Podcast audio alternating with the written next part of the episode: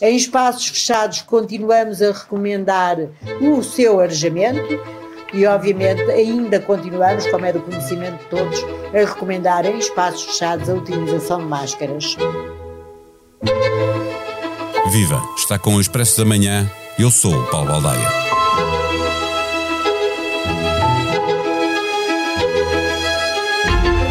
A pandemia tinha desaparecido das notícias, mas voltou quando a DGS resolveu aconselhar que se prolongasse o uso obrigatório de máscara em espaços fechados, incluindo as salas de aula. Haverá muita gente, por não ter filhos em idade escolar, que não saberia que as crianças acima dos 10 anos e os jovens andavam sem máscara no recreio, mas tinham de a colocar dentro da sala. Acontece que é nos espaços fechados que se agrava o risco de contágio. Perdendo espaço mediático, deixamos de atender também aos números da pandemia. No início do mês, havia mais de 1.200 novos casos por 100 mil habitantes, bem acima do alerta definido pelas autoridades europeias dos 240 novos casos por 100 mil habitantes. O número de mortos estava 50% acima do limite considerado aceitável. E se é verdade que a imunidade que adquirimos, seja por contração da doença, seja pela vacinação, diminui drasticamente a doença severa, também é verdade que entra muito pouco na ponderação das medidas necessárias para travar os contágios a Covid longa, efeitos que perduram no tempo, mesmo em quem esteve assintomático quando contraiu o vírus. Neste episódio, conversamos com o investigador do Instituto de Medicina Molecular da Faculdade de Medicina de Lisboa, Miguel Castanho. O Expresso da Manhã tem o patrocínio do BPI. Eleito marca de confiança em 2022 na categoria Banca pelas seleções Reader's Digest. Banco BPI. Grupo CaixaBank. Este prémio é da exclusiva responsabilidade da entidade que o atribuiu. Viva professor Miguel Castanho. A máscara era, ainda é, pergunto, a melhor proteção contra infecções respiratórias e contra o SARS-CoV-2? É, ainda é. E continuará a ser sempre que for necessário e que a situação o exigir. A máscara é uma solução fácil, é uma solução barata e que está no controle e na vontade de cada um.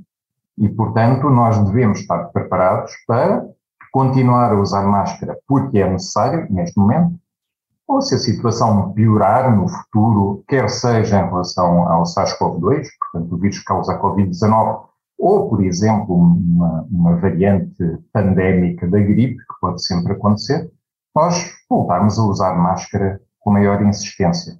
Isso é algo que devemos manter presente.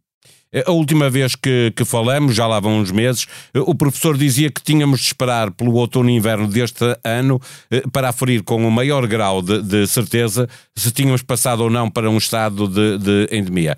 A evolução que houve, entretanto, da doença, de alguma forma fez mudar de opinião ou mantém eh, que vai ser preciso esperar pelo outono e inverno para percebermos exatamente se controlamos ou não esta doença? Mantém. Mantém. Aliás, basta olhar para 2021 para perceber porque é que eu mantenho esta posição. Há um ano atrás, exatamente, portanto, na primavera de 2021, nós estávamos melhor em todos os indicadores do que estamos agora. Mesmo assim, passámos um verão muito pouco tranquilo e um inverno muito uh, perturbado.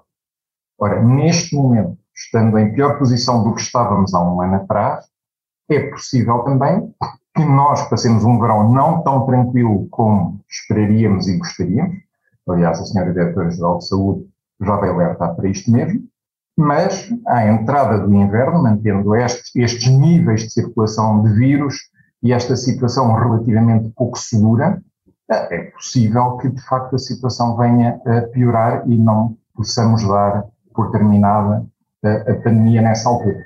Dependerá muito, é claro, da entrada de novas variantes. Eh, eh, quando diz que estamos pior do que estávamos há um ano, eh, isso também é válido para a severidade da doença e mesmo a letalidade da doença, o número de mortes? O, o, número de mortos há um ano, o número de casos diários, por exemplo, e o número de vítimas mortais por dia eram bastante inferiores do que são agora.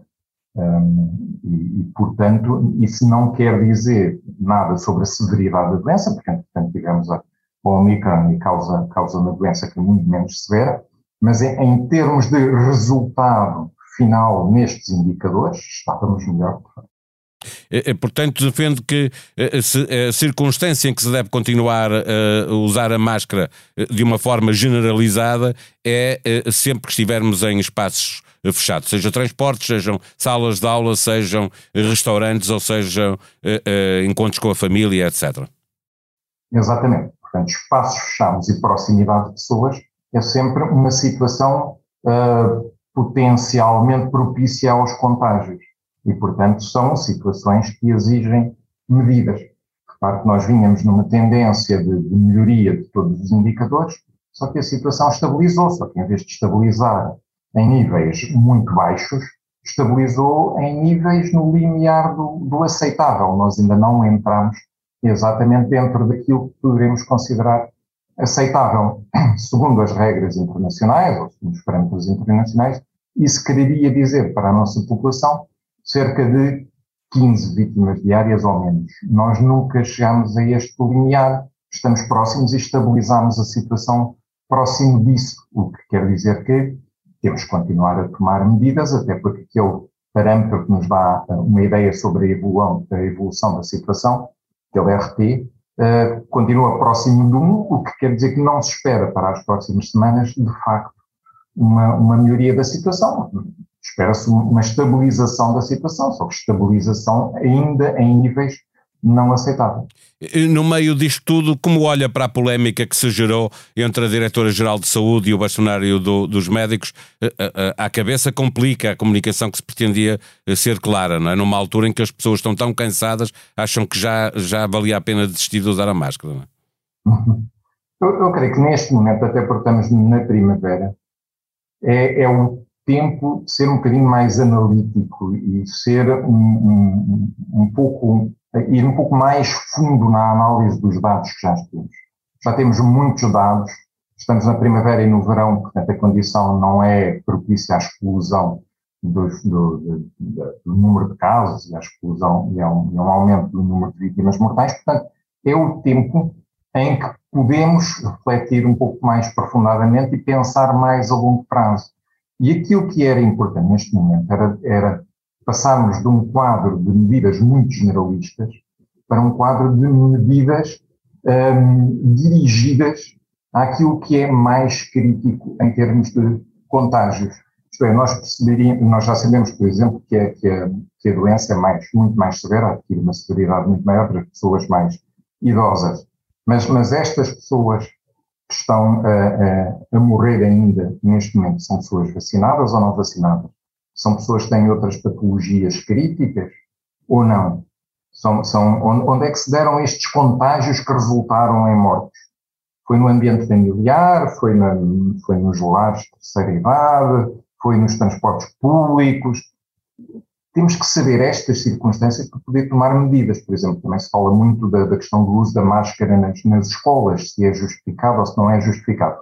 Nós só saberemos se é justificado quando analisarmos os dados e soubermos se sim ou não os contágios entre familiares, que podem ser dos mais novos, de facto, para os mais velhos, se é muito relevante ou não. Porque se não for, a máscara nas escolas pode ser uma medida que abdicamos. Portanto, o problema nas escolas eh, não é o contágio entre os mais novos, é o facto dos mais novos poderem contagiar uns aos outros e a seguir irem contagiar família e pessoas mais, mais idosas, é isso? Sobretudo, é claro que é um, um incómodo mesmo para os mais novos estarem doentes e ficarem doentes, como é óbvio. Mas o grande perigo aqui, assim, é que os mais novos, eh, que sofrem uma, uma, uma forma de doença que é tipicamente menos grave, portanto, o, que é mais sério é que eles vão para casa e possam infectar os mais idosos e porem em perigo a vida desses, desses idosos e em que circunstâncias é que esses idosos estão expostos a perigo de vida, não é? Se esses já têm outras, outras patologias associadas, se é por não estarem vacinados. Portanto, é, temos que ser mais analíticos, analisar melhor os dados, saber em que circunstâncias é que estão os contágios que conduzem a vítimas mortais e, e a tipologia dessas vítimas mortais para além da idade. E a partir daí, deveríamos então deixar este quadro de medidas mais generalistas e passar a medidas mais direcionadas, entre aspas, mais direcionadas. Aí faria mais sentido. E é o tempo certo para o fazer. Estamos na primavera e no verão, não temos a urgência, a emergência que tínhamos no, no inverno, porque tínhamos de tratar de todos aqueles casos que estavam a acontecer ao mesmo tempo, e, portanto, é a altura, é a altura própria neste momento para estudar, para vir, de facto, a, a, a estar melhor preparado no outono e no inverno. E, e, até por isso pergunto-lhe, eh, seria a altura para realizar uma operação de testagem em grande escala no, no regresso às aulas para perceber eh, eh quem vem, ou, ou, se há muitos positivos, onde, eh, de onde vem, eh, para, para, estudar e não só, para garantir eh, alguma segurança extra no regresso às aulas? Seria necessário, se soubermos que é muito relevante, o contágio no seio familiar dos mais velhos. E, portanto, temos que atender aos mais novos para, para impedir que eles sejam um veículo para a entrada de vírus em, em famílias onde estão pessoas mais velhas. Mas precisávamos saber isso. Porque o risco é, se não é relevante o contágio no seio familiar, estamos a tomar uma medida de larga escala que depois tem um impacto diminuto na, na prevenção das, das mortes associadas à Covid-19. Portanto, é o tempo para, de facto, estudar primeiro e agir depois. Agir racionalmente depois. Uma última pergunta. Eh, não teme que eh, no final destas férias eh, muitos alunos foram para viagens de finalistas, outros foram para o Algarve de férias, outros ainda mais para o centro e norte, onde a Páscoa tem maior tradição, reunir-se com a família. Não teme que isto possa significar um aumento de contágios nas próximas semanas? Nos ensina a nossa história recente começando retrospectivamente pelo último Carnaval e depois pela passagem de ano e depois pelo Natal e entrando em 2021 e revisitando todos os períodos festivos, é que de facto, no final de cada período festivo, há um, uma tendência para um aumento do número de casos e com, com, com o aumento do número de casos vem um, um aumento um, tendencial das consequências dessas, desse aumento de números, nomeadamente número de vítimas também. Portanto, não será exceção o momento presente.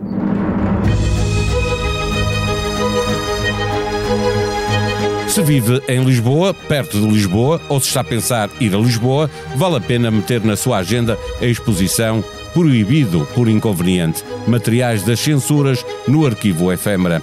Está no antigo edifício do Diário de Notícias até 27 de abril. Em expresso.pt, José Pacheco Pereira faz uma visita guiada.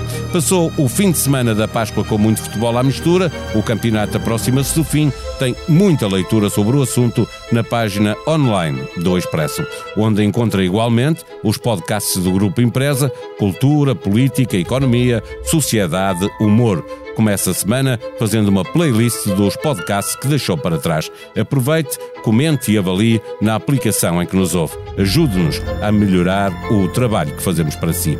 A sonoplastia deste episódio foi de João Martins. Voltamos amanhã. Até lá. Tenham um bom dia.